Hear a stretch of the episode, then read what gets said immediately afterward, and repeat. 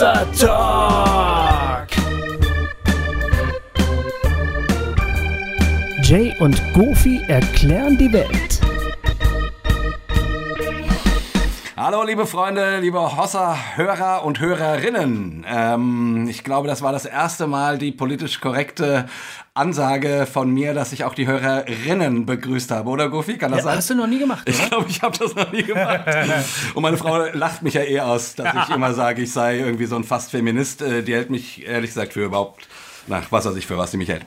Äh, gut, äh, aber ansonsten geht's uns gut. Äh, nur Ja, was Feminismus antritt, sind wir Nee, eigentlich nicht unterschiedlicher Meinung, sie sieht mich nur ganz anders. Gut, wie dem auch sei, ihr lieben Hossa-Hörer und Hörerinnen.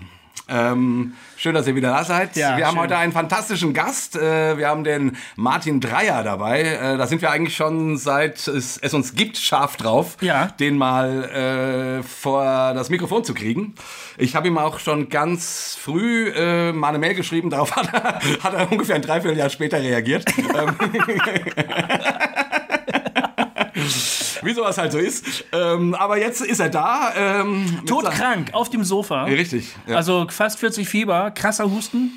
Martin, aber, aber du siehst recht entspannt aus, wenn ich dich jetzt auf Skype so angucke. Ja, Bist ja, mir geht's auch gar nicht so schlecht. Ich habe halt bloß diesen beknackten Husten und irgendwie Fieber Ja. und äh, können den ganzen Tag pennen, aber sonst bin ich eigentlich gut drauf. Okay. ja. So ein Gut für uns. komischer Virus, der einen da irgendwie belatschert. Die, die Viren werden uns ja alle mal überleben, wissen wir ja. Und dann ähm, Ja. Ja. ja. ja stärker. Kann man als- tatsächlich ja, Virus kann man ja nur durch Ruhe äh, auskurieren, ne? Und Zeit. Ruhe und Zeit, glaube ich. Ja, Wurde ja. mir mal gesagt. Ist es so? Antibiotika oder so helfen dann nicht. Die Nee. brauchen Bakterien. Genau. Vitamine sollen die Abwehrkräfte wohl in der Arbeit unterstützen, dann den Virus zu töten. Ja. Aber sonst kann man nicht viel machen. Nee. Ich sage ja immer Ingwertee. Unsere Hörer wissen das ja. Ich trinke dann immer Ingwertee. Ja. ja. So. Ja. Ja, ja. Oh. Ingwer. Ral, haben wir noch Ingwer. Ingwertee zu Hause? Literweise, Martin. Aber frischen Ingwer, ne? Du, also nicht jetzt so einen Beuteltee, sondern. Das geht aber, glaube ich, auch. Also mittlerweile gibt es zumindest so Beuteltee, wo Ah, wirklich okay. frischer, getrockneter Ingwer irgendwie bla bla. Ah, okay. Scheint es auch zu geben. Ja, aber ich schneide mir den immer. Ich kaufe mir immer die Wurzel. Ich meine, wir wollen ja eigentlich über was anderes reden, aber wie ich, ich kaufe mir dann immer diese Ingwerwurzel. Dann wird die nicht geschält. Ja. Die Schale bleibt dran. Ganz klein hacken und dann 20, 30 Minuten ziehen lassen. Dann ist das richtig schön scharf. Und lecker. Ich finde es lecker. Manche Leute hassen es, aber ich finde. Ja, ich mache das auch manchmal, aber nur wenn, wenn nichts anderes mehr geht. Also. Wir wollten eigentlich über. Worüber wollten wir reden? Wir wollen, wir, wir wollen über Martins neues Buch reden. Ja, das aber, stimmt, das wollen wir, das wollen wir. Aber ja. bevor wir äh, zu Martin und überhaupt ähm, kommen, ähm, wollen wir natürlich erstmal ein paar ähm, allgemeine Sachen sagen. Also Ja. wie immer erinnern wir euch, liebe Hörer, an unsere Israel-Reise, Das ist die richtig. Nächstes Jahr im Juni stattfindet. Vom 11. bis 19. Juni. Richtig. Wir sagen nochmal, bis Ende des Jahres gibt es einen Frühbucherrabatt. Äh, wenn ihr euch da anmeldet, es melden sich auch schon eifrig Leute an. Also das ist ganz, ganz fantastisch. Und einfach auf unserer Seite gucken, Link Israel, äh, Israel-Reise, da stehen, da gibt es alle Informationen. Wir machen das heute ein bisschen kürzer. Ja. Ähm, haben ja das auch schon oft genug gesagt. Beim letzten Mal mal ganz schön ausführlich. Ja, so. genau. Und äh, wenn ihr euch anmeldet und äh, noch keinen Reisepass habt, dann gebt einfach irgendeine Fake-Nummer bei, der, Genau. bei diesem Feld für die Reisepassnummer ein. Ähm, wichtiger ist, dass ihr euch anmeldet, Ja. sozusagen. Genau, Und die äh, Reisepassnummer kann man dann noch nachreichen. genau. Das ist wichtig. Das dazu. Dann haben wir noch eine Idee für nächstes Jahr. Wir haben eine Idee. Wollen wir erstmal Spendern Danke sagen? Ja. Oder so? Ich habe die nämlich gerade alle. Echt? Du hast die alle? Ja, ich habe die alle hier so auf meinem. Ähm, ich klicke hier mal so rum. Ja, das haben wir schon lange nicht mehr gemacht. Zum Beispiel ey. würde ich gerne mal allen Leuten Danke sagen, die auf Patreon Ja. äh, uns unterstützen. Ich nenne einfach mal die Namen, die da sind, ja? Mhm. Liebe Leute, vielen Dank an Manuel, Anke und Holger, Daniel, Gio, Gunther, Anna, Markus, Katharina, Lukas, Thorsten, Tobias, Lennart, S.W. und Florian. Das sind unsere Patreon-Unterstützer. Vielen Dank. Also wenn ihr das, äh, wenn das für euch eine Möglichkeit ist, patreon.com, da gibt es äh, Hossa Talk. Das ist eine Plattform, die Künstlern und Podcastern und so ähm, dabei helfen möchte, mit dem, was sie machen, ja, Geld zu verdienen, sich unterstützen zu lassen. Ja. Man kann da dann sozusagen einen Dauerauftrag einrichten, also man verpflichtet sich auf einen bestimmten Betrag im Monat und Patreon bucht das dann auf, von eurem Konto ab. Das ist eine Möglichkeit, uns zu unterstützen. Ich mache das übrigens bei anderen äh, Podcasts auch. Ah, siehst du, ja. Ja. ja. Weil normalerweise sind Podcasts ja was Kostenloses. Das ist ja sozusagen die Internet-Kostenlos-Kultur. Aber mittlerweile haben ja mehrere Leute auch verstanden, dass gute Arbeit dann doch irgendwie auch Geld kostet und vielleicht auch Geld wert ist. Und ähm, ja, das ist eine Möglichkeit, wie man das sozusagen vergüten kann. Genau. Die andere ist, äh, uns was zu überweisen Ja. über PayPal oder über unsere Bank Bankverbindung. Genau. Überhaupt alle Infos zum Thema, wie man Hossa Talk unterstützen kann, findet ihr auch auf unserer Homepage hossa-talk.de Genau. unter dem Link Spenden. Da hat uns jetzt neulich Damaris und Johannes, die unterstützen uns auch regelmäßig. Vielen Dank übrigens, ihr beiden. Ja. Und die schreiben in den Betreff immer, kümmert euch mal um Quittierfähigkeit. Aha. Das ist äh, ein Wink mit dem Zaunfall. Ja, aber dazu muss man irgendwie ein eingetragener Verein sein, oder? Dafür so, muss ne? man vor allen Dingen ein gemeinnütziger Verein sein. ja, und, genau. ähm, wir sind eine GBR, Leute, und es tut uns leid, wir können leider keine Spendenbescheinigung ausstellen. Nee, können wir nicht. Das, was wir machen, machen wir, um uns äh, persönlich zu bereichern. Ja. Und äh, da können wir leider keine Spendenbescheinigung. Wenn ihr uns euer Geld gebt, dann sind wir euch dankbar. Also Ja. Aber das ist dann irgendwie auch eure Schuld. Und wir können euch gerne irgendwie einen Brief schreiben, wie dankbar wir euch sind. Ihr könnt es gerne beim, beim Finanzamt zeigen, aber das wird keine Relevanz haben. Ich könnte mich nackt auf den Kopierer setzen und eine Kopie von meinem Arsch machen und euch das schicken und das könntet ihr beim Finanzamt dann einreichen. genau. Ja, Das wäre doch mal eine das Idee. wäre oder? super. Ja. Die würden sich vielleicht freuen. Obwohl, nee. Ich glaube dann äh, bei mir nicht. Ja, ich weiß es auch nicht so genau. Die ganzen Haare und so. Ja, hör auf, hör auf. Okay. Ja, du wolltest das, noch was sagen. Ja, das äh, die letzte äh, echt äh, tolle Idee, die Gofi und ich haben. Und jetzt hört mal gut zu. Das ist eine echt äh, spannende Sache. Wir haben wir hören immer wieder von euch, dass ihr sagt, äh, wir würden euch gerne mal treffen oder wir würden auch gerne sozusagen den Kontakt, den es in der Community gibt, äh, bei den Kommentaren und so weiter und so fort. Also wir würden mal gerne die Hossa-Leute treffen. Und wir haben jetzt gesagt, irgendwie, keine Ahnung, irgendwie so ein großes Hossa-Treffen, das ist einfach wahrscheinlich zu viel Aufwand. Aber wie wäre es denn, wenn wir, keine Ahnung, alle zwei, drei Monate äh, eine Art Regionaltreffen machen? Genau. Also an, keine Ahnung, äh, im Stuttgarter Raum, im Rhein-Main-Gebiet, im, äh, irgendwo im, im, im Norden, wie auch immer. Also auf jeden Fall quasi, wo man mal die Leute, die aus einer Region sind und Hossa-Talk-Hörer sind, ähm, zusammenbringt. Und wir kommen auch dazu, machen dann da vielleicht einen Live-Talk, aber haben einfach irgendwie so einen ganzen Nachmittag und einen ganzen Abend Zeit, um miteinander zu quatschen und sich auszutauschen und zu gucken, wo man gerade so steht und Genau. was einen so bewegt. Und was wir dafür brauchen, ist eigentlich nur Freunde, die sagen, hier, unser Wohnzimmer ist groß genug für ein paar Leute, vielleicht 10, 20 Leute. 20, 30 Leute so. Ja. Ähm, Oder das doch eine mal Gemeinde oder ja, so. Oder Ja. eine Gemeinde, klar. Macht das doch mal bei uns und dann alle Leute, die äh, im Umkreis von, sagen wir mal, 100 Kilometern leben oder meinetwegen, je nachdem, auch mehr ähm, und gerne dazukommen möchten, die können dann einfach dazukommen. Genau, also, wir, also jemand, der quasi äh, so die Patenschaft für dieses Treffen übernimmt Ja. Und sagt, ähm, bei ihm findet es statt, ich organisiere, esse ein, esse ein Stück weit, ich, keine Ahnung, besorge den Pizzaservice, äh, Ja. der uns dann Mittagessen bringt oder so. Und dann würden wir sagen, okay, da und da ist das, mit einer E-Mail-Adresse von demjenigen, sodass äh, sich die Leute da anmelden können. Ähm, irgendwie mit einem geringen Betrag, der sozusagen äh, irgendwie Essen und sowas abdeckt. Ja. Ähm, und eine Kiste Bier oder irgendwie sowas, also alles unkompliziert. Mhm. Und dann würden wir uns äh, dann zu dem Tag, der dann festgemacht ist, da treffen. Also, Genau. Ne? Dafür brauchen wir quasi Leute, die sagen, ich habe Bock, äh, der Pate Ja, der Gastgeber zu der sein. Gastgeber für die Region XY zu sein. Und Jay und ich, wir würden dann, dann natürlich dazu hinkommen und dann wäre es, glaube ich, cool, da eine Nacht zu übernachten bei, den, bei Ja. euch, äh, damit wir dann erst am nächsten Tag wieder zurückfahren können und dann haben wir ein bisschen Zeit. Weil, weil wir sind sonst ja auch viel zu betrunken, um da abends. Ja, genau.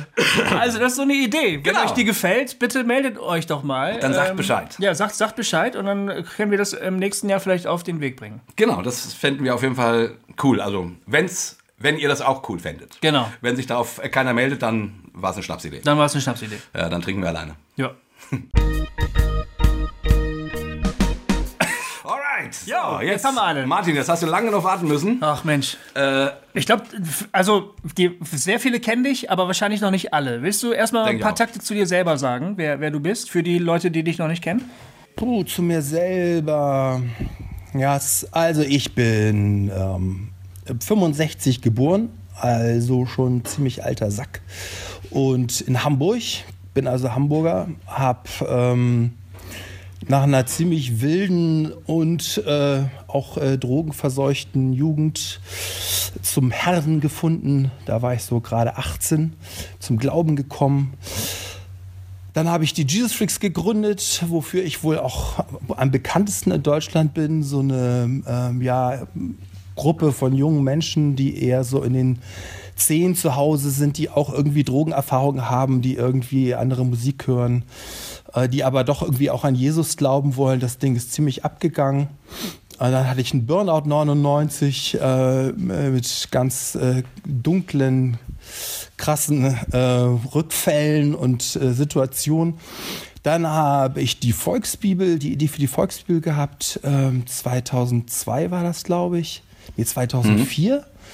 Und die hat mich eigentlich dann auch so wieder zurück in die christliche Öffentlichkeit katapultiert, ja. weil sie halt auch sehr stark kritisiert wurde.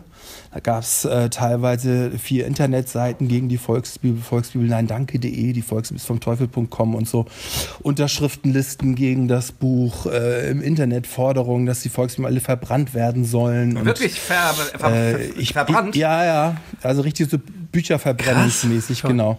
Ich, ich bin sogar auch ähm, zweimal schon dem Satan übergeben worden, einmal sogar livehaftig das war dann erstmal nicht so toll. Ja, also man hört andere Dinge lieber, als dass so ein Typ sich vor dir aufbaut und sagt, hiermit übergebe ich dich dem Satan, deine Seele soll in der Hölle verbrennen.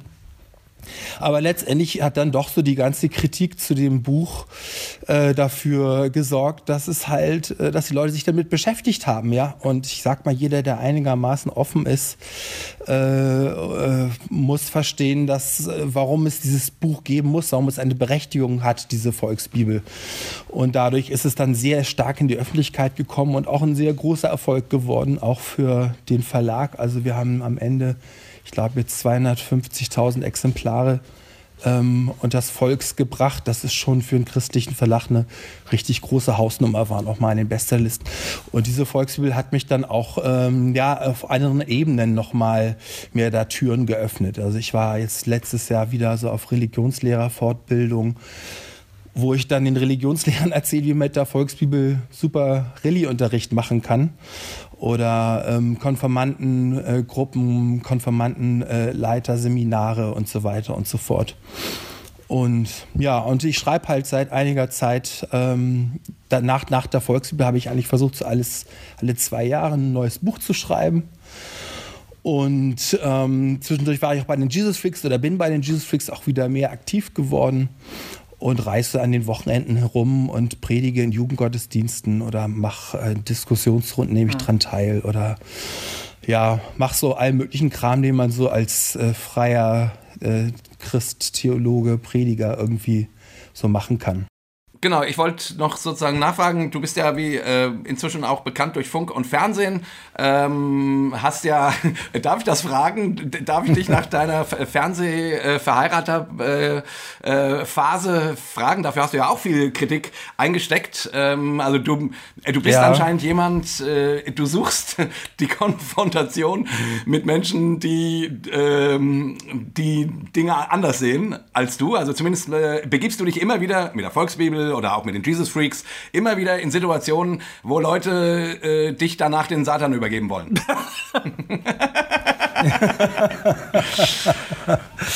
Ja, also es ist jetzt nicht so, dass ich äh, ganz darum laufe, mhm. wo ist wieder eine Situation, wo ich irgendwie Christen provozieren kann. Ähm, aber es ist schon so, dass mich irgendwie Dinge reizen, die, die, die man noch nicht gemacht hat, ja. Also äh, an Orte zu gehen, wie jetzt mhm. in Wacken oder so, ähm, mögen da irgendwie Dinge irgendwie für einen Herrn zu reißen, ja. Also ähm, das mache ich irgendwie schon ganz gerne. Das schockt das macht Spaß. Und dafür habe ich aber auch immer viel auf die Hm. Fresse gekriegt und meistens halt immer von den lieben Geschwistern. Aber du bist eigentlich ein umgänglicher Typ und du suchst den Streit gar nicht so unbedingt aus dir selbst heraus, oder? Überhaupt nicht. Ich hasse Streit. Ich bin eigentlich ein totaler harmoniesüchtiger Typ. Erstaunlich. Dafür hast du aber ganz schön viel Stress. Ja, aber das ist witzig. Aber das ist witzig, Martin. Äh, m- Mir oder uns geht es ja ein Stück weit auch so. Also ich bin auch jemand. Ich suche eigentlich äh, immer Verständigung und will auch gerne über, keine Ahnung, irgendwelche, wenn wir hier mal wieder irgendwelche wilden Thesen raushauen, äh, für die uns Leute abwatschen in Kommentaren oder in E-Mails oder so. Dann will ich immer mit denen gerne reden und denke immer, ja, das, ach, schön, dann lass uns doch mal darüber sprechen, weil ich das eigentlich spannend finde, wenn man die Welt auch durchaus unterschiedlich sieht. Aber äh, den, also den Streit suchen tue ich eigentlich nicht. Den will ich gar nicht. Ähm, aber es kommt halt leider dann immer mal wieder dazu. Also, Jetzt hast du ein neues Buch geschrieben. Genau. Über Jesus. Ja, Und Ja. glaubst du, das wird wieder so ein Ding, was so Leuten irgendwie. Das ist ja ein, ist ja ein recht großer Verlag, ne? ja. Hat die Käsmann auch veröffentlicht? Ja, genau. Und nicht nur den, auch den, den äh, Typen, der über die, das Seelenleben der Tiere und der Bäume geschrieben hat. ich weiß es, weil ich interessiere mich dafür. ja, aber der ist auch da bei dir, äh, bei dem, äh, ist von, von der Random House Gruppe, ne, der Verlag. Großes Ding. Ja, genau. Glaubst du, das wird wieder sowas, wo du Stress bekommst, wo du Ärger bekommst? Wie schätzt du es ein? Also ich würde sagen, das ist auf jeden Fall das erste Buch von mir, wo ich damit vorher gerechnet habe. Und ich habe auch, ähm, ich habe gerade neulich noch mal die Kapitel gelesen, da steckt irgendwie auch eine Menge so Wut irgendwie drin in, in, diesem, in dem Buch. Äh, weil- Dinge mir in den Jahren äh, als äh, Profi-Christ sozusagen doch aufgefallen sind, die mich auch immer irgendwie genervt haben, immer mehr genervt haben und äh, wo, äh, wo ich mich aber auch nie getraut habe, mal was dagegen zu sagen, weil es ja auch mein Job ist, ja. Und äh, dann werde ich halt nicht mehr eingeladen zu predigen äh, in Jugendgottesdiensten. Das heißt, ich habe auch weniger Honorar am Ende des Monats. Ich denke, das hängt auch an finanziellen Dingen, ne? Ähm, aber da sind so ein paar Sachen drin. Äh, ich komme halt sehr viel rum, ja. Ich äh, bin in Nürnberg in einer Landeskirche in katholischen Zusammenhängen, ganz viel Freikirche natürlich auch und glaub schon behaupten zu können, dass ich einen ganz guten Insight habe von dem, was in der, in der Christenheit im Allgemeinen Ja. so zurzeit abgeht. Ja.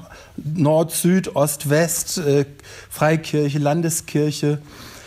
Und ähm, ja, und da, da erlebe ich teilweise Sachen, wo ich echt denke, oh, meine Fresse, also pff, dann will ich auch kein Christ sein, ja. Also wenn, wenn, wenn das das Christsein ist, wenn das ist, das bedeutet, mit Jesus zu leben, in der Kirche zu sein, äh, warum wundert sich die Kirche dann, äh, dass immer die Leute immer mehr wegbleiben? Ja. Ja. Und das ist ja auch, auch eine These, die ich am Anfang des Buches irgendwie so platt mal aufstelle, dass die Kirche stirbt. Äh, sie merkt es irgendwie noch nicht so richtig, weil die Kirchensteuern noch sprudeln. Ähm, aber alle, alle Kirchen, wo ich rumkomme, erzählen mir ja, ähm, die Jugend bleibt weg, es werden immer weniger, äh, die älteren Leute sind noch da, die Jugend in, die, in den Kirchen zu halten, ist unheimlich schwer. Und bei den Freikirchen ist es so, die wachsen, aber nur, wenn sie irgendwie den hipperen Gottesdienst haben, ja, die lautere Musik, das tollere Video. Und die Leute, die da dann in diese Freikirchen gehen, äh, sind eigentlich schon Leute, die irgendwie Christen waren, die irgendwie aufgewachsen sind als Christen. die dann oder von so, anderen ne? Gemeinden dann da halt abgegriffen werden, sozusagen. Ne? Genau, genau. Und die dann da sich wohlfühlen, weil da halt der Sound besser ist und der Pastor besser aussieht und so. Ist ja auch alles okay, hat ja auch seine Berechtigung. Das wäre so eine Art äh, Mitglied Aber- Mitgliederaustausch dann sozusagen, oder was, ne? ja, ja, genau, Ja. genau. Aber Mhm. äh, bevor wir ein bisschen, äh, dann vielleicht auch ein bisschen inhaltlicher nochmal eingehen auf dein Buch, ähm, also nochmal einen Schritt zurück. Der vergessene Jesus. Ne? Du Ja. schreibst in deinem Vorwort, mh, schreibst du, dass es viele verschiedene Jesus-Bilder gibt und und dein, und dein Anliegen von deinem Buch ist sozusagen ein paar Jesus-Bilder offen zu legen, wo du das Gefühl hast, die sind verschütten gegangen, die sind vergessen worden, die sind, äh, die, die sieht man heute nicht mehr so. Ist richtig, oder? Genau, genau. Mhm. Wieso? Also ich, ich frage mich halt, woran das liegt, dass die Kirchen sterben. Das, und ich, meine Antwort ist, dass der Glaube einfach unattraktiv für viele Jugendliche ist, ja, für viele junge Menschen ist, äh, weil dieses Bild, was sie vom Glauben, was sie von Jesus haben, hm. äh, ja, langweilig, religiös, weltfremd, äh, nichts mit meinem Leben zu tun haben, nichts, was meinem Leben wirklich helfen kann, was mich bereichern kann. Und dann denken sie an diesen Jesus, der da in der Kirche hängt, blutverschmiert, äh, leidend am Kreuz. Ja, oder, oder ich habe ja lange im Jugendzentrum gearbeitet in Köln, viele, viele Jahre und habe mich da mit den Kids auch unterhalten. Und wenn du die mal so fragst, was denkst du denn, wie, wie ist denn Jesus, wie ist denn Gott, ja? Und das sind also, die sind nicht christlich aufgewachsen, ja, die waren noch nie in der, die haben auch keinen Konfirmandenunterricht gehabt dann, dann merkst du echt, ja, die denken so, Jesus ist, erstmal ist er tot, ja, der hängt ja irgendwie immer noch am Kreuz. Also bis dahin die, die Geschichte, ähm, was danach passiert ist, wissen die meisten gar nicht. Ja. Und dann, ja, irgendwie, äh, und, und das, das ist halt ein Mann im weißen Nachthemd, der da rumläuft und irgendwie mit weinenden Frauen umgeben und äh, dann mal irgendwie Brot vermehrt oder so. Aber es, es ist so weit entfernt vom, vom täglichen Leben jetzt, im, im Hier und Jetzt, ja, im, im heutigen ja. ähm, Leben. Und das finde ich einfach schade. Das ärgert mich. Das finde ich beknackt. Was macht denn was macht für dich die, die Attraktivität des Glaubens aus? Also was macht die für dich den Glauben spannend? Ah, also, das hat verschiedene Dimensionen.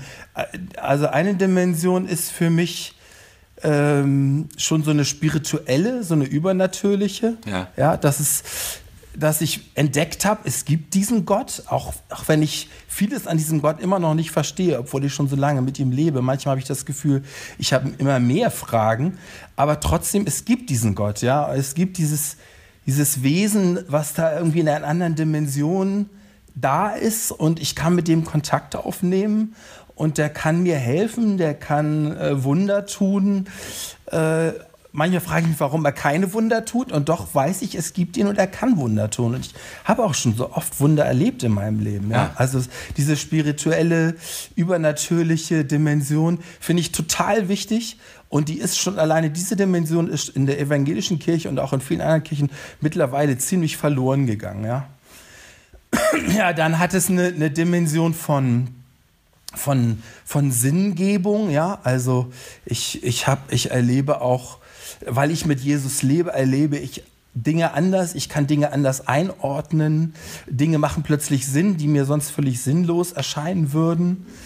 Ähm, äh, ja, wenn mir ein Unfall passiert, dann sage ich nicht nur Scheiße, mir ist ein Unfall passiert, sondern äh, ich überlege mir, vielleicht sollte ich äh, mal einen Gang kürzer schalten, Jetzt gerade mit meiner Grippe zum Beispiel, ja. ja. Also man kann, man kann noch eine Stelle weiter fragen und aus Lebenssituationen irgendwie lernen. Ähm, Aber es ist ein sehr, ist ein sehr praktischer ähm, Jesus-Bezug, ne, den du so hast. Definitiv, ja. Da, ne? es, es, gibt, es gibt auch eine riesige Hoffnung, ja. Also gerade in Therapie, ich habe auch sehr viel Therapie gemacht, Psychotherapie, da ist Hoffnung irgendwie immer ein riesiges Thema. Und ich meine, wenn man an Gott glauben kann, an diesen Jesus glauben kann, hat man ja eine mega Hoffnung. Ja? Man ja. hat irgendwie eine Hoffnung, ähm, dass es da jemanden gibt, der irgendwie über den Dingen steht und der einem helfen kann. Und äh, das finde ich total geil. Also, ja. Hast du jetzt das ultimative Jesusbuch ge geschrieben? Hast du, hast du das geschrieben, was man über Jesus wissen muss?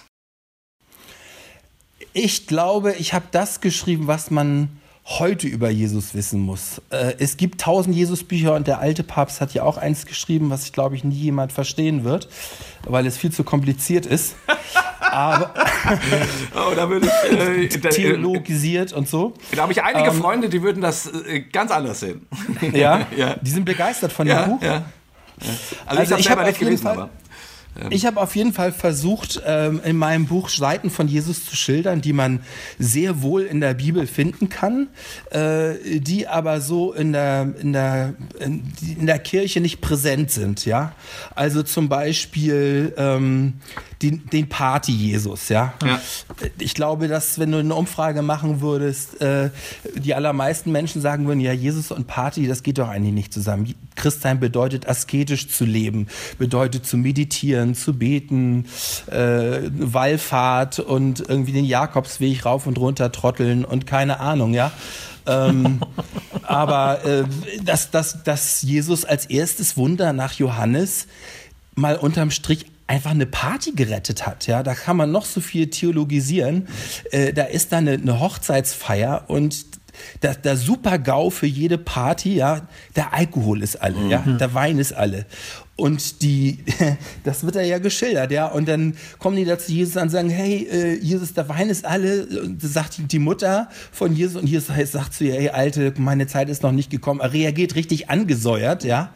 Und dann sagt er, na okay, alles klar, komm, jetzt gib mal hier irgendwie die 600 äh, Liter äh, Gefäße voller Wasser her. Keine Ahnung, was er dann gemacht hat, ob er irgendwie äh, gebetet hat oder einen Spruch gesprochen hat oder eine Handbewegung. Und dann gibt er da den Wein aus und das sind 600 Liter Wasser zu Wein äh, zu einem Zeitpunkt, wo die Leute alle schon betrunken waren. So steht es dann ja später, ja.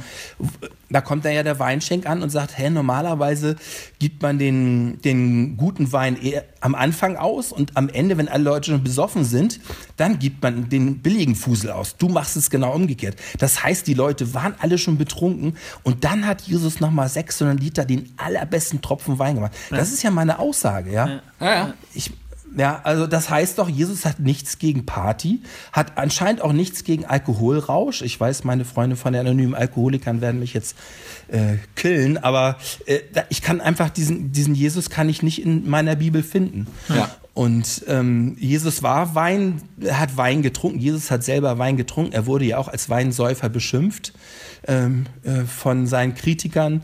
Äh, später wird der Heilige Geist beschrieben, äh, auch als eine Wirkung in der Apostelgeschichte 2, äh, die, die an Alkoholrausch erinnert. Also mit anderen Worten, ja, also Jesus ähm, macht findet Party cool, hat nichts dagegen, sich auch mal einen hinter die Binde zu kippen, ähm, äh, hat nichts gegen Spaß, hat nichts gegen Freude. Ich habe auch ganz viel über Musik geschrieben, äh, was ich auch krass finde. Ja, ich meine, früher waren die, war die Kirche mal bekannt dafür, die Top-Hits zu schreiben, ja, Bach und, und Co., ja. Ähm, aber heute hört man das irgendwie nicht mehr so sehr aus christlichen Zusammenhängen. Aber echt, Musik ist äh, eine der genialsten Erfindungen, die Gott jemals gemacht hat. Und dafür ist Jesus irgendwie nicht bekannt, ja. Ja. Und du weitest das ja in deinem Buch sogar aufs, äh, sogar auf Drogen aus. Ähm, das fand ich auch ganz spannend. Ne? Also du, du, du sagst ja, Kiffen findest du ja an, anscheinend nicht so äh, schlimm. Ähm, vielleicht sag doch dann, dann noch mal ein paar Takte dazu, weil ich könnte mir vorstellen, dass das für einige Leute doch sehr provokant ist. Ja, da bin ich auch schon im Vorfeld für kritisiert worden, weil ich das Manuskript an ein paar Leute weitergegeben habe. Das hätte ich vielleicht nicht machen sollen. Na egal. Äh, ja, ähm, also wenn man erstmal das gefressen hat, ja, dass, wenn man das verstanden hat, wenn man sich da, darauf einlassen kann, dass Jesus nichts gegen Rausch hat, Ja. das, das ist mal ein wichtiger Schritt. Den muss man aber auch wirklich mal erstmal nachvollzogen haben. Ähm, dann äh, kann man diesen Rausch natürlich auf andere Dinge ausweiten. Ja? Ich meine, man kann ja auch beim, beim Essen einen Rausch erleben. Ähm, Von Sex haben wir jetzt noch gar nicht gesprochen, auch etwas sehr Rauschhaftes. Und äh, jetzt in, mit Drogen, da kommt jetzt diese ganze Illegalität noch mit, da, mit rein. Aber ja, warum nicht? Also ähm, warum, warum darf man als Christ nicht auch kiffen? Ja, weil, Solange doch, es weil nicht doch in der Bibel steht, passiert. nüchtern und wachsam. Nee, wachsam und nüchtern. Also wurde dann halt immer gesagt, ne? Man, Ja, man, seid, wachs seid wachsam und nüchtern ist äh, ja ein, ein wichtiger Vers, aber eindeutig auch bezogen auf Zeiten in der Endzeit, ähm, wo wir wachsam und nüchtern sein sollen. Und mit dem nüchtern ist garantiert nicht gemeint, dass wir keinen Rausch erleben sollen. Ah, ja. Also das müsste man jetzt nochmal im griechischen Originaltext nachgucken. Ähm, aber ich glaube auf keinen Fall, äh, dass es damit gemeint ist, dass man keinen Rausch erleben darf. Also eine andere Frage ist die Frage Sucht. Ja. Da habe ich auch Ja. Äh, dann ja Stellung zu bezogen. Äh, Sucht ist eine Krankheit und Sucht ist äh, un, ist unjesusmäßig und ist kacke und äh, ist am Ende steht da tot und ähm, muss man total aufpassen. Ich bin ja auch so ein Sucht-August und habe da ja auch ähm, diverse unschöne Erfahrungen mitgemacht und trinke jetzt auch viele Tage gar keinen Alkohol mehr. Also ich trinke selber gar keinen Alkohol. Ich würde gerne, ich liebe Wein, ich liebe Bier, aber ich habe einfach irgendwann für mich die Entscheidung getroffen, Kacke, ich bin irgendwie süchtig, ich habe irgendwie diese Krankheit und ich musste aufpassen. Also wenn ich ein Glas Wein trinke, dann ist die zweite Flasche relativ schnell auch noch leer.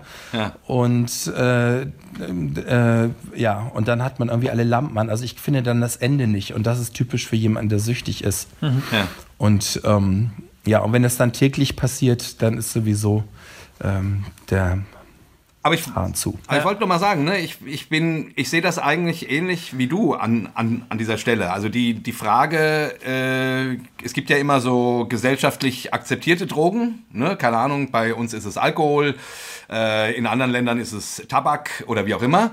Ähm, und ich finde es immer auch sehr seltsam, dass das so unterschieden wird, quasi. Ja, der Alkohol, also mal ein Glas Wein ist kein Problem, ähm, aber ein Joint äh, geht gar nicht, sozusagen. Und, ja. und dann dazu kommt dann natürlich noch die ganze politische Seite dazu, ähm, dass man über die Illegalität dieser Droge äh, natürlich äh, letzten Endes Verbrecher finanziert. so. Und die große Frage genau. wäre mhm. für mich, also Klar, unter Umständen gibt es Drogen, wo man sagt, nee, die nehmen wir raus, weil die sind wirklich zu schädlich oder wie auch immer. Aber zumindest den, den Diskurs und in dem Sinne natürlich auch für Christen die Frage, äh, was soll daran schlimm sein, mal ein bisschen Gras zu rauchen, ähm, finde ich durchaus eine richtige und eine wichtige Frage, die man sich stellen ja. darf. Ähm, ähm, da kann ja. man dann unter Umständen auch zu unterschiedlichen Ergebnissen kommen.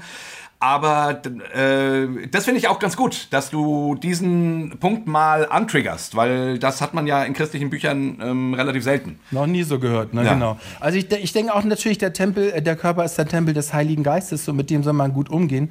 Aber wenn man mal überlegt, so von dem Toxischen her, von dem, was giftig ist, ist Alkohol wesentlich schädlicher für den Körper als Marihuana, ja. als äh, Cannabis, ja, als Cannabinoide. Und ähm, also ich selber könnte nicht kiffen, weil ich wüsste, bei mir würde sofort wieder dieses beknackte Suchtding losgehen. Aber ich kann tatsächlich nichts daran finden, wenn jemand ähm, mal am Wochenende einen Joint raucht. Hm. Auch als Christ.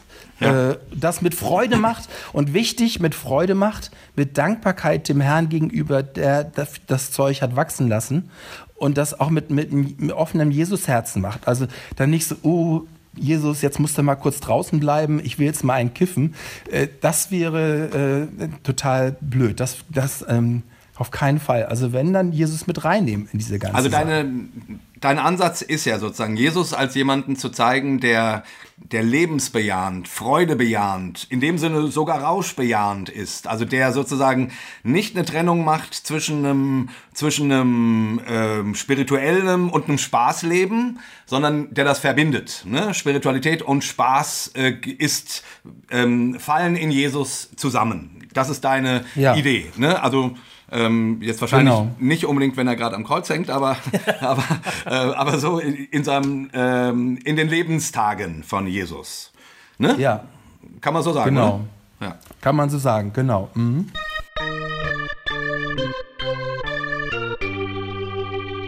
Hossa Talk! Wen, welche Leser hast du im Blick gehabt? Das habe ich mich öfter gefragt, äh, als ich das Buch gelesen habe. Weil manchmal sagst mhm. du, ja, die Christen sagen ja immer so, aber ich möchte gerne mal sagen, nee, das ist, war eigentlich anders. Oder manchmal sagst du, die Kirchen haben eigentlich grundsätzlich da so eine Meinung. Und dann, ich habe mich manchmal gefragt, stimmt das eigentlich? Oder sprichst du nicht manchmal einfach ganz unterschiedliche Gruppen äh, unter den frommen Leuten an? Also, wen, wen hast du denn so im Blick gehabt, als du das Buch geschrieben hast? Oh, puh, also ich weiß, dass das ja so eine Sache ist, die der Verlag dann auch immer vorher abfragt. Was ist deine Zielgruppe? Schreibst du dann auch zielgruppenorientiert? Ich muss gestehen, ich hatte ehrlich nicht jetzt so jemanden im Blick. Ich würde im Rückblick sagen, ja, schon irgendwie Leute, die in der Kirche sind oder irgendwie äh, an Jesus glauben, was dann ja schon in Deutschland gesehen eine sehr, sehr große Zielgruppe ist, mhm. wenn man die Evangelien und Katholen und Freikirchler zusammennimmt. Mhm. Ähm, also es ist per se kein Buch mit evangelistischer, missionarischer äh, Linie, so wie eigentlich viele meiner anderen Bücher auch. Es ist schon ein Buch für Leute, die irgendwie an Jesus glauben, aber trotzdem, ähm, ja, ich will dieses Bild, dieses, diesen, den Glauben, daran will ich irgendwie rütteln. Das, das, das, da will ich, das, das will ich aufbrechen. Da möchte ich irgendwie für eine neue Wende. So vielleicht hat es auch was Reformatorisches, habe ich gestern noch so gedacht. Ich habe mit meiner Frau auch über Luther-Dekade gesprochen und was da so an Veranstaltungen laufen. Bin ich auch schon ein paar Mal zu eingeladen worden. Im Grunde hat das Buch auch ähm, äh, von daher so, so ein bisschen so eine Luther-DNA, dass es so Sachen kritisiert, die in den, in den Kirchen zurzeit laufen und die doch so ein bisschen wieder zurückführen will zu einem Jesus, wie man ihn in der Bibel findet. Mhm. Mhm. Manchmal habe ich dich nicht ganz verstanden. Ähm, ähm, du hast zum Beispiel an einer, an, in einem Kapitel ähm, erklärst du, warum du nicht glaubst, dass Jesus ein Pazifist war. Und du sagst, ähm, erstens, er hat sich nie gegen Soldatenarmee positioniert oder so. Er hat ja sogar den, den Knecht von dem einen General oder, oder Kommandeur da geheilt, ohne da irgendwie was Negatives über den Soldatenstand zu sagen.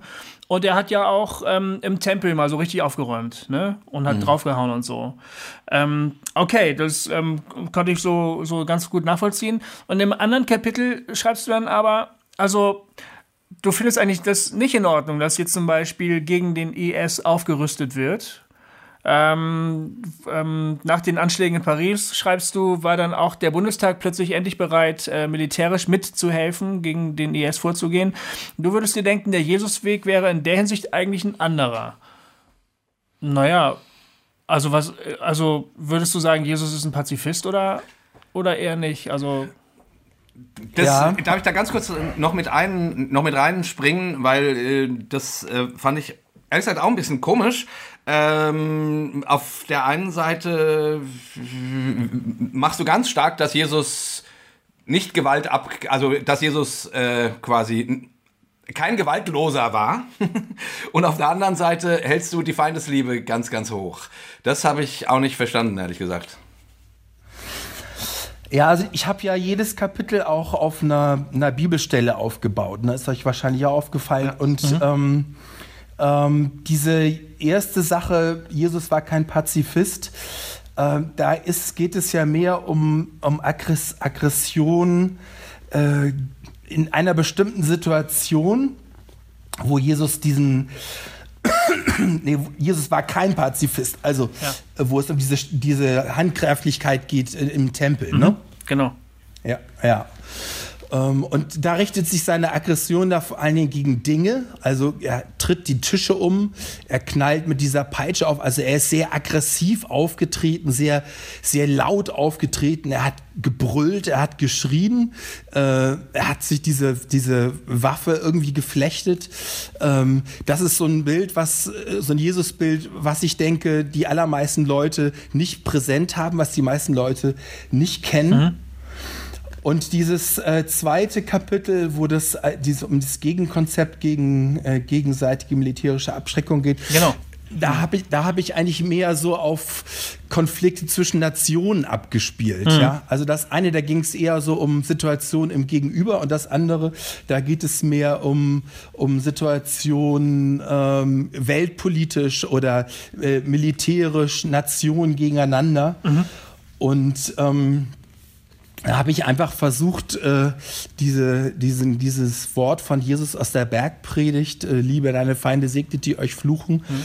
äh, mal ernst zu nehmen und mal äh, zu gucken, wie man das äh, weltpolitisch vielleicht anwenden kann. Mhm. Denn zurzeit ist ja das Konzept eher so, ihr macht Dudu, dann machen wir auch Dudu und dann machen wir nochmal Dudu und dann nehmen wir euch die und die äh, Embargos und dann dürft ihr bei uns nicht mehr einreisen und ihr und so weiter und so fort. Und man versucht dann immer so mit so kleinen Bestrafungen den Gegner äh, ähm, in Schach zu halten. Mhm. ähm, und und äh, versucht eigentlich nicht so dahinter zu gucken, ja. Und jetzt äh, bei dem äh, bei dem Putin habe ich irgendwie, den, den verfolge ich ja nun schon ziemlich lange, der ist ja auch schon ziemlich lange am, am Start politisch. Und ähm, oft habe ich das Gefühl, bei dem, der reagiert eigentlich ganz menschlich. Ich glaube, das ist ein ganz stolzer Russe, äh, ganz stolzer Sowjetbürger, äh, der irgendwie sein Land super geil findet und der einfach äh, mit vollem Herzen alles für sein Land irgendwie tun will, dann natürlich über das Ziel hinausschießt äh, und für uns Westler auch Dinge tut, die, die wir nicht gut finden, ähm, aber der einfach das Interesse seines Volkes vertritt mit allem, was er will.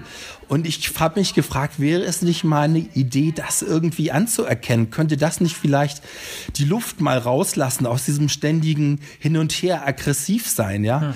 Hm. Äh, das meine ich mit segnet ihr euch fluchen. Also ihn irgendwie mal einladen oder keine Ahnung, ähm, ähm, ihn, ähm, ihn irgendwie loben, ihn öffentlich loben, ihn irgendwie äh, Respekt zollen, ihm äh, ja, ja, ihm irgendwie was Gutes tun, ja. Also das, das meint Jesus ja auch mit den segnet, die euch, euch fluchen. Ich habe, ich in dem Kapitel erzähle ich auch, dass ich in, auf so einem Schuleinsatz äh, mal mit äh, einer ganzen Klasse über diesen Text gesprochen habe, segnet die euch fluchen und dann versucht habe, das für die umzusetzen, wie das bei dem im Schulalltag aussehen könnte, ja, auf dem Schulhof. Ah. Wie kann auf dem Schulhof nicht große politische geschehen, sondern mal nur auf dem Schulhof, wie kann denn das da aussehen? Segnet die euch fluchen? Und dann erzählte so ein Jugendlicher, ja, da ist so ein Typ und der hat mir irgendwie äh, mein iPod geklaut. Was, was soll ich dem jetzt, was soll ich denn mit dem machen? Und dann haben wir darüber gesprochen und dann hatte eine so einen jungen Vorschlag, ja, ich meine, geh doch mal zu ihm hin und sag ihm, du hast mir mein iPod geklaut, willst du vielleicht einen Kopfhörer noch dazu haben, den schenke ich dir jetzt auch noch. Dann mal gucken, wie der reagiert. Und ich kann mir vorstellen, dass das tausendmal lösungsorientierter wäre und besser wäre, als sich äh, drei Schläger aus der Nachbarklasse zu holen und sich den dann mal zu greifen und ihnen auf die Fresse zu hauen. Ah. Denn Gewalt erzeugt immer Gegengewalt. Das ist ja äh, nur eine, äh, eine Binsenweisheit. Gewalt erzeugt immer Gegengewalt und ähm, ja. Gut, es ist die, es ist ja, die, gut, es ja, ist die Frage. Also dieses Kapitel. Ja. ja das, also das, das Kapitel ist, ist auch, da will ich einfach mal einen anderen Gedankenansatz prägen und mal, mal gucken, Dinge, Dinge aus einer anderen Sicht zu sehen und, und auch mal so Aussagen von Jesus ähm, ähm, hochzuhalten, die er gesagt hat, die in der Bibel stehen, aber die im Grunde keiner umsetzt. Ja? Mhm. Äh, kein, keine Regierung, keine Kirche, äh, kein noch so evangelisch-katholischer Minister, ähm, die aber da so stehen. Glaubst du ernsthaft, dass das irgendeinen politischen Erfolg erzielen würde, wenn man jetzt mal sagen würde, Putin, wir wir ehren dich jetzt einfach mal und wir sagen danke, dass du so ein dufter Typ bist oder so? Oder also glaubst du wirklich, dass es irgendwie einen Erfolg erzielen könnte? Also ich glaube, dass dieses äh, Prinzip diese, der, der Abschreckung und der Bedrohung und der Bestrafung, äh, dass das auf Dauer äh, keinen Erfolg bringen wird. Ah. Irgendwann, wird das irgendwann wird das explodieren. Ja und dann nochmal hochrüsten und nochmal hochrüsten und jetzt haben die Russen wieder ihre Atomwaffen modernisiert. Äh, Leute, das wird irgendwann wieder knallen. Hm. Ich meine, das, das, und dann wird es richtig knallen und dann wird es die Welt vielleicht gar nicht mehr geben. Ja. Ja. Wir müssen uns langsam mal Gedanken darüber machen, wie wir in Frieden dauerhaft sichern können. Und es hängt ja doch auch immer wieder an Menschen, ja. Also nicht unbedingt an politischen Systemen. Jetzt haben wir diesen Hotzenplotz da in den USA plötzlich als, als äh, Regierungsmeister. Ja. Ähm, ich, ich bin gespannt, äh, was, was das für Folgen haben wird auf, auf äh, das politische Geschehen. Das ist wie so ein Pulverfass, ja. ja wenn, wenn der sich mal mit Putin trifft und die trinken beide einen Wodka zusammen, was er natürlich nicht macht als Evangelikaler. ich meine, oder, oder Putin findet seine Frau toll und äh, küsst die heimlich abends ähm, auf der Toilette oder so. Ich fantasiere jetzt, aber keine Ahnung plötzlich ist alles möglich, ja? Der rote Knopf ist nicht mehr so weit entfernt. Ja. Äh, du meinst, weil Ivanka und äh, Putin das. Aber ich meine, ähm, jetzt mal losgelöst von, genau. von diesen äh, also äh, das muss man einfach an der Stelle mal sagen. Also die jetzt Brexit, äh, die Trump-Wahl, so die verschiedenen Konstellationen, die wir haben, das ist schon so eine Situation, also jetzt einfach nur mal so reingesprochen, die erinnert ein kleines bisschen so an die Zeit vor dem Ersten Weltkrieg oder so, weißt mhm. du? Wo alle, es ging eigentlich allen ganz, allen ganz gut und, äh, und dann schlitterst du aber so plötzlich nach und nach äh, oder in, in einen Krieg, äh, wo keiner gedacht hat, dass der so dramatisch ist, wie er dann war. Ja. Ähm, und auch damals gab es Leute, die gewarnt haben. Und mhm. ja, ja, ja, ja, ja, ja, so, ne? Ja. Also das finde ich schon nicht ganz irrelevant, sich darüber ein bisschen Gedanken zu machen. Wo stehen wir politisch gerade? Ja. Ne? Was, an was erinnert uns das? Ja. Ne? Ja. Es gibt ja auch die Theorien, es muss alle 100 Jahre knallen. Äh, sind wir da wieder? Sag mal, Martin, glaubst du, dass die... Ähm dass das, was, wofür Jesus steht, dass das eine politische Relevanz hat? Oder hat das mit Politik überhaupt nichts zu tun? Ähm, ja, Luther hat ja diese zwei reiche Lehre irgendwie geprägt der ich auch sehr verhaftet bin. Ähm, aber ich glaube, dass wenn man, wenn man mit Jesus wirklich lebt und sich mit Jesus beschäftigt, hat es auch immer eine politische Dimension. Hm. Im Grunde ist, ist ja jeder, äh, der bewusst lebt, handelt ja irgendwie auch politisch. Mhm. Ähm, und ähm, jeder, der zur Wahl geht, handelt politisch. Und ähm, ich meine, Jesus ruft uns immer, immer wieder auf, äh, äh, in, geht hin in alle Welt und verkündet das Evangelium allen, alle, allen Völkern. Äh, das, das ist was Politisches, ja. Also ja. Evangelium verkünden ist was Politisches. Das hat, hat was damit zu tun, Gesellschaft zu verändern, zu verändern, Menschen zu verändern. Und das kann man ja auch deutlich sehen, dass überall da, wo, wo äh, das Christentum sich ausgebreitet hat, ähm, Gesellschaften krass verändert wurden, mhm. ja, also zum Positiven verändert wurden. Mhm. Ähm, da, wo Erweckungen ausgebrochen sind, äh, da haben ganze Landstriche noch äh, Jahrhunderte, Jahrtausende später von profitiert. Mhm. Martin, sag mal, ähm, was mir, also ich habe dein Buch mit viel Interesse gelesen, ähm, was mich ein bisschen, also ähm, ich fand das, was mich ein bisschen irritiert hat, oder wie sage ich das? Ich, ich sage jetzt mal was Kritisches. So, ich sage mal was Kritisches. Ja. Ich habe mir was aufgeschrieben. Äh, und das ist jetzt ein bisschen böse, ähm, aber einfach, äh, ich habe dann, also man könnte dein, dein Buch oder dein Jesusbild aus meiner Perspektive, wie ich dich verstanden habe, äh, wenn man böse sein möchte, zusammenfassen als Jesus war ein partyliebender, sexy, jähzorniger Angeber, der Geld verachtete, wie ein Model aussah, so tat, als sei er gegen Gewalt, von Sorgen nicht zielt, eine Apokalypse prophezeite, ein intoleranter, das Böse personifizierender, Herzensliebender. So. mein Problem, okay, nicht schlecht, ne? Ähm, mein Problem war so ein bisschen, dass ich irgendwie ähm, so ähnlich wie das jetzt, was ich hier sage, was so ein bisschen schlag natürlich haft äh, dein Buch jetzt zusammenfasst, was dem natürlich nicht gerecht wird, ist klar. Trotzdem hatte ich irgendwie so ein bisschen das Gefühl, ähm, manche Sachen sind mir ein bisschen zu plakativ. Ähm, weißt du, ich habe das jetzt hier in so in so Sätzen ausgedrückt und dann habe ich mich gefragt, ist denn, also du schreibst ja zum Beispiel, dass du dir vorstellst, dass Jesus äh, wie ein Model aussah und so. Und dann dachte ich irgendwie, ja, wen interessiert das denn? Also ist das wirklich wichtig, dass Jesus nun, nun ein ganz schöner war? Ey, die Stelle also, habe ich gar nicht gesehen. Das ist äh, ähm, echt wie geil. Ähm, ist das quasi an unserem, fehlt das an unserem Jesusbild? Da habe ich gedacht irgendwie, hä? Und so gab es einige Stellen, über die ich irgendwie gestolpert bin, wo ich irgendwie dachte, Komisch, dass der Martin die Sachen gerade betont. Jesus als der Poser und so, ne? Habe ich gedacht, hm. fehlt uns der Poser wirklich? Brauchen wir den? So, und dann habe ich gedacht, äh, also vielleicht ähm, sag doch noch mal ein paar Sachen äh, dazu, warum du so ein paar also in meinen Augen ein bisschen komische Sachen äh, ähm, betont hast. Oder was dein Bedürfnis ja, daran war. Ich meine, ähm, dann, dann, das klingt ja fast so, als hätte ich es sogar geschafft, dich zu provozieren. Ja, ja. Ja, ja, dann, nein. Dann, dann, das, das ist genau das, was ich im Grunde wollte. Ich wollte provozieren. Also ich wollte irgendwie äh, wachrütteln, ähm, Bilder äh, hinterfragen, habe ich ja auch am Anfang ähm, in dem ersten Kapitel geschrieben, Jesus-Bilder hinterfragen, Ja. ähm, Jesus lebendiger machen und einfach Seiten von Jesus schildern, äh, die man sonst nicht so kennt. Also ähm, diese, diese, wie du es gerade provokativ andersrum gesagt hast, äh, das sind eben auch Seiten von Jesus. Aber natürlich die anderen Seiten, die dir jetzt vielleicht noch fehlen oder anderen Leuten fehlen, die hat dann halt Papst Benedikt be- geschrieben oder Pater Buob oder äh, Margot Kiesmann oder keine Ahnung.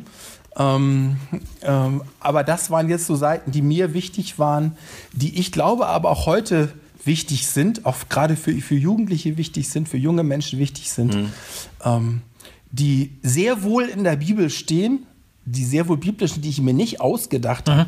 Das war, das ist eine Kritik, die auch gekommen ist. Aha, jetzt hat der Dreier sich da so seinen eigenen Jesus zusammengezimmert, so wie er sich den Jesus gerne gewünscht hat. Nee, nee, also ähm, das ist wirklich ein Jesus, den man in der Bibel findet. Ich habe ja auch alle Texte mit biblischen Stellen untermauert. Naja, ich weiß nicht so genau. Jesus der Poser, ähm, das kann man so äh, auslegen, wie du das getan hast, als Beispiel. Aber gleichzeitig kann man, kann man da auch zu ganz anderen Schlüssen kommen. Also das, fand ich ein bisschen dünn, sage ich jetzt mal. Äh, Ah ja, okay, gut. Ne, die, Ja, okay, okay, gut, da ging, ja, okay. Also das, du meinst diese Geschichte mit den... Mit der Brotvermehrung, Mit den äh, Speisung der 5000, genau. Ja, ich finde es einfach so witzig, das ist irgendwie eine Geschichte, die kennt echt jeder evangelische, katholische, freikirchlicher Christ. Ja, die kommt in jedem Kindergottesdienst mindestens fünfmal im Jahr vor, ja, und dann wieder mit den schönen Körbchen da und so weiter und so fort, Jesus und die Brotvermehrung. Ähm, und ich habe echt mal versucht zu forschen, was es da eigentlich für Predigten darüber gibt, was so die Ausleger irgendwie sagen. Warum hat Jesus das eigentlich getan? Und es gibt eigentlich faktisch keinen wirklichen keinen wirklichen Grund. Es war keine Not da. Äh, Alle Wunder, die Jesus getan hat, hatten eine Not im Hintergrund. Da war jemand tot und die Menschen haben gelitten, äh, die Verwandten, und er hat ihn lebendig gemacht. Da war jemand krank, eine echte Not, er hat ihn geheilt. Äh, Aber da war wirklich keine echte Not. Er hätte durchaus sagen können, so Leute, Predigt beendet, jetzt geht mal zurück zum Dorf und holt euch da bei Chibo ein Croissant im Laden, ja, oder holt euch irgendwie in der Bäckerei was zu essen. Also ähm, Predigt beendet, Gottesdienst beendet, das war's. Aber nein, äh, er macht da mal eben irgendwie aus diesen fünf Broten so viel Essen, dass da genug Leute ähm, was zu essen haben. Es wird ja noch gar nicht geredet. Die hatten, müssen ja auch was zu trinken haben, habe ich mich oft gefragt. War da vielleicht eine, eine Quelle in der Gegend? Keine Ahnung. Ähm, und, und es ist ja, also was meist die viele Theologen sagen, und das, da bin ich auch der Überzeugung, dass im Fokus dieses Wunders stehen nicht die, die 5000 Männer plus Frauen und Kinder, sondern stehen die Jünger, seine Schüler. Das geht um die bei dieser Geschichte, bei der Speisung der 5000. Den will er irgendwie was zeigen. Ja, und was will er ihnen zeigen? Was ist denn die Lehre? Ich, und ich persönlich glaube, unter all dem, was da an Vorschlägen gemacht wird in, bei den schlauen Theologen, äh, will ich einfach nochmal eine neue Deutungsserie äh, dazulegen. Nämlich, vielleicht wollte Jesus seinen Jüngern doch einfach zeigen, hey Leute, sowas kann ich auch.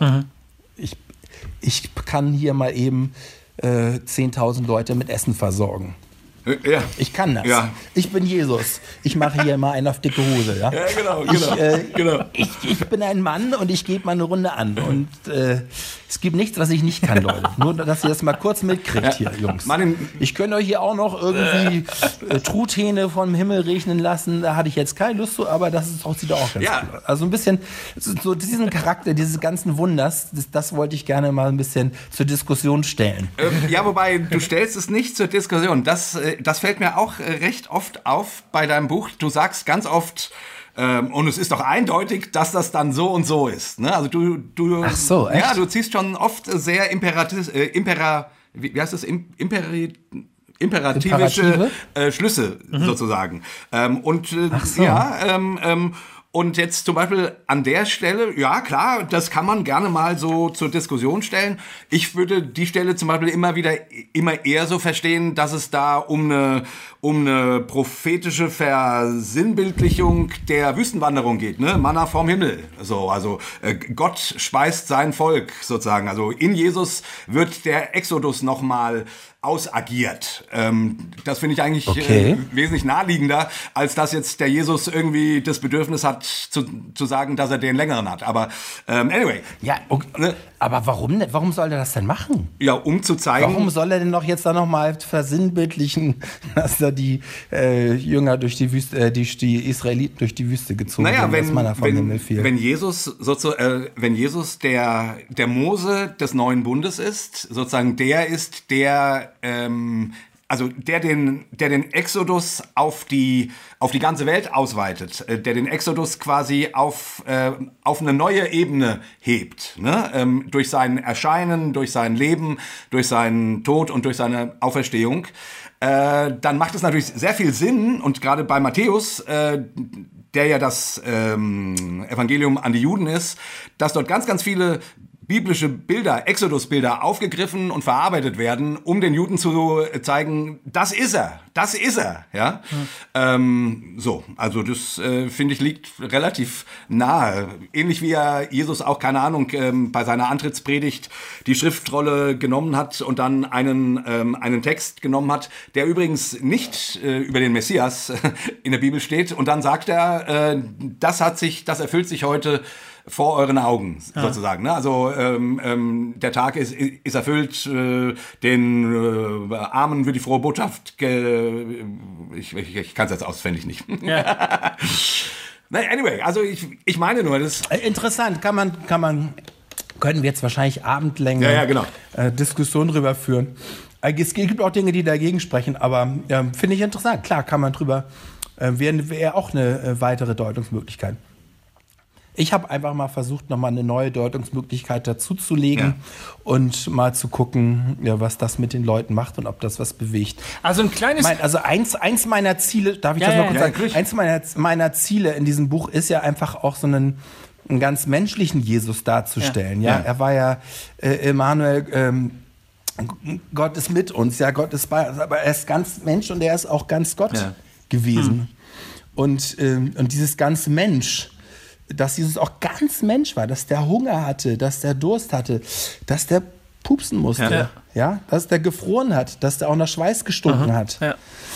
dass der bestimmt auch mal verliebt war. Ja. Äh, ja, ähm, das ist und sind so Sachen, die ich, die finde ich spannend, Ja. die finde ich interessant. Äh, der Jesus, der mir nahe gekommen ist, ja, der, äh, der Jesus, der am Kreuz hängt, okay, den ich anbete, ja, das tue ich von ganzem Herzen.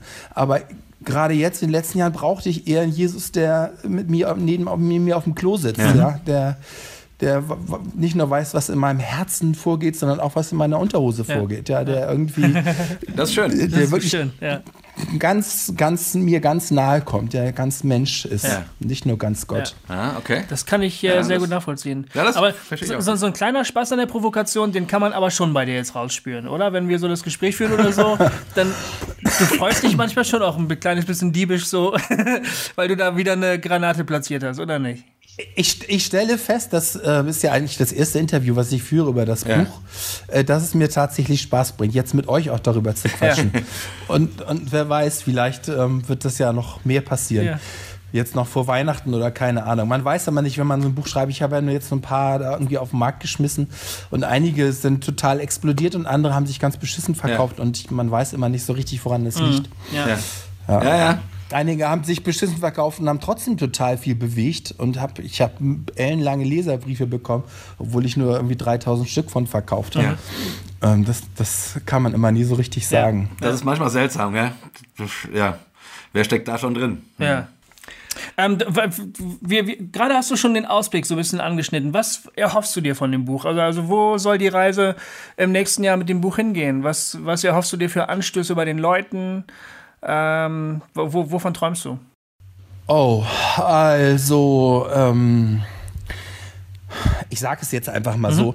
Das, das klingt jetzt sehr prollig und ähm, sehr, vielleicht auch ein bisschen arrogant, aber was ich mir echt erträumen würde, wäre, wenn durch das Buch, aber natürlich auch durch andere Dinge, so diese Luther-Dekade, die jetzt ja nächstes Jahr zu Ende gehen wird, dass das Buch da einfach nochmal so Salz äh, reinstreut und äh, vielleicht auch nochmal zum Aufschrei sorgt und äh, etwas bewegt, auch gerne zu Protest sorgt. Ja.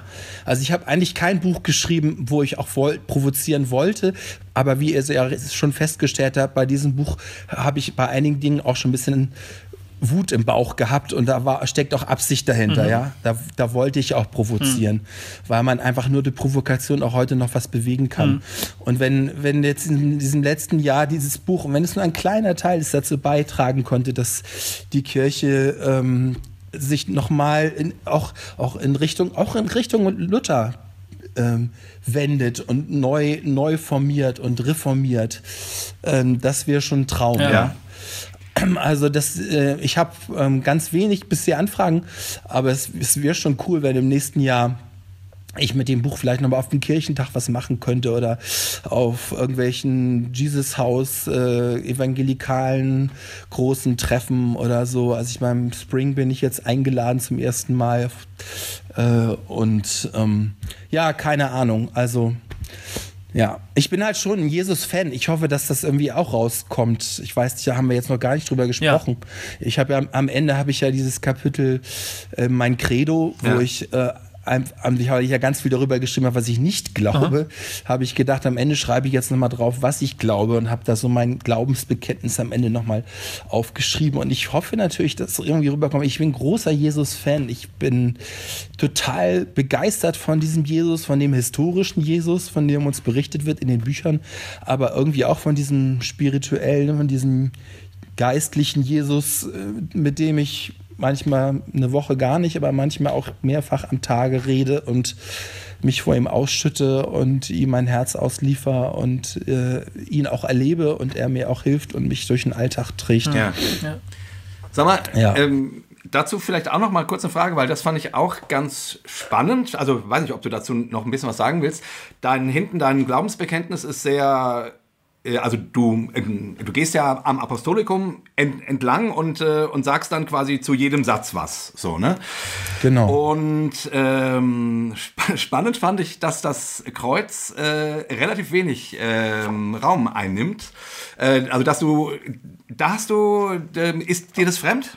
Ist dir, bist du eher ein Auferstehungschrist?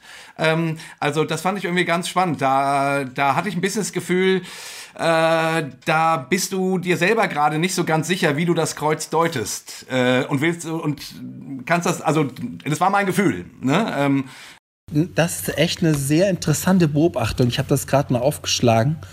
Das stimmt, da habe ich ähm, nur, nur zwei Sätze ja, zu, aber auch zu gestorben und auch zu gestorben und begraben ja, ja. habe ich relativ mhm. wenig geschrieben. Ja, das meine ich. Das, das, ist, das ist die ganze Leidensthematik.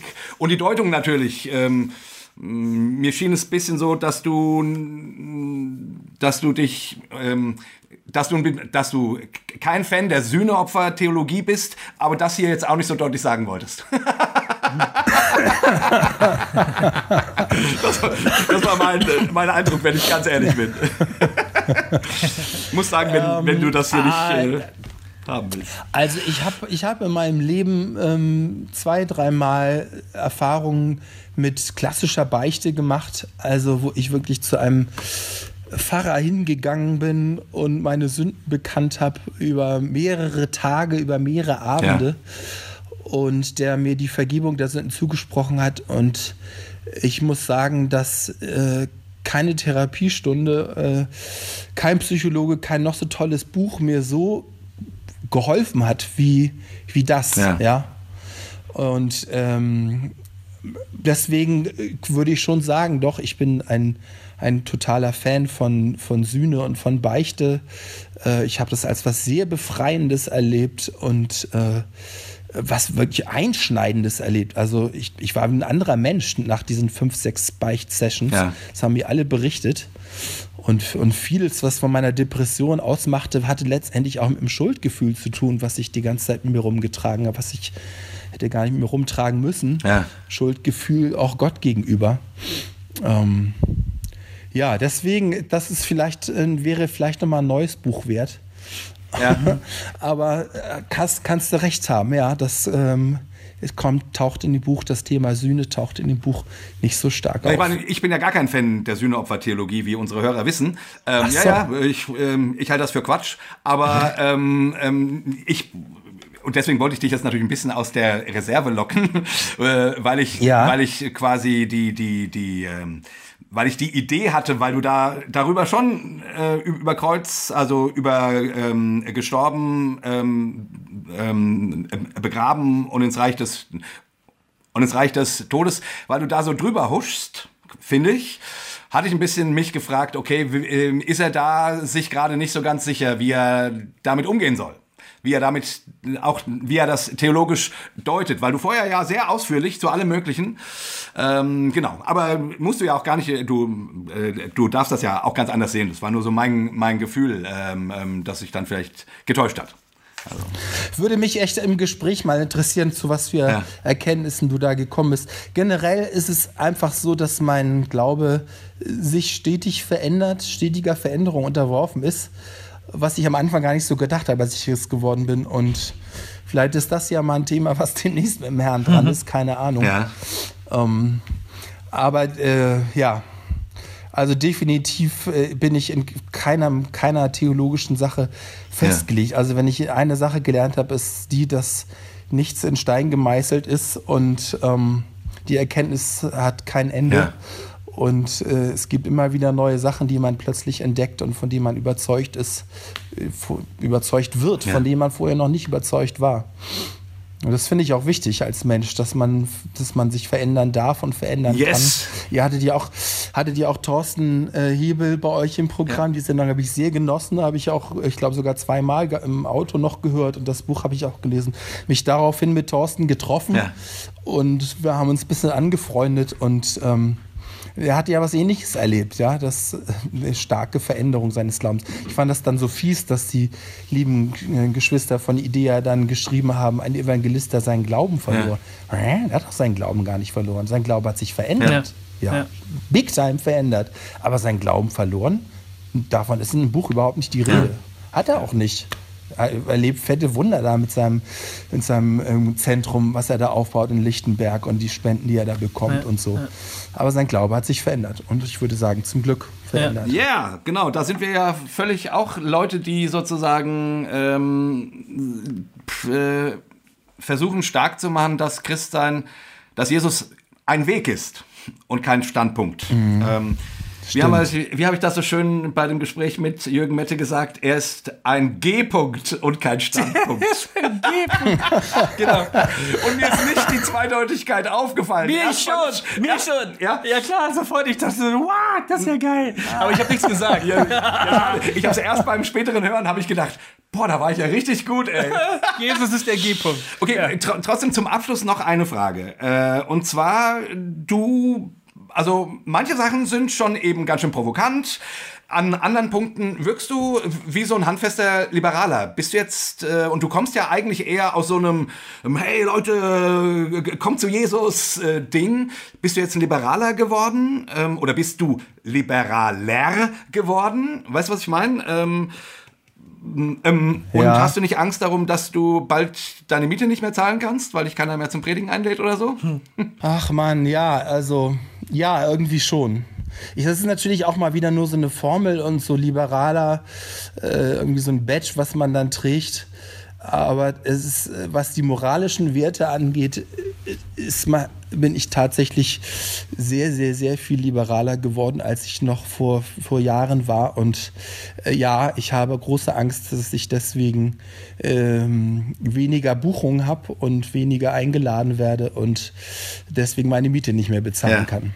Ja, das ist so. Und ich Aber die ist unbegründet, die Angst, habe auch Die ist unbegründet. Es gibt Meinst für, du? Ja, für jeden, der sich von dir abwendet, gibt es jemanden, der dich neu entdeckt. Glaube ich wirklich. Hat der Mickey, hat Ah, Mickey okay. Wiese, den hatten wir auch mal zu Gast, der hat das auch so erlebt, als er da irgendwann angefangen hat, ähm, sich so zu posi positionieren, dass er Homosexualität nicht grundsätzlich für Sünde hält oder so. Das hat er irgendwann öffentlich gemacht. Und dann sagte er, die Erfahrung war, ganz viele Leute haben mich nicht mehr eingeladen, aber dafür haben mich ganz viele neue Leute eingeladen.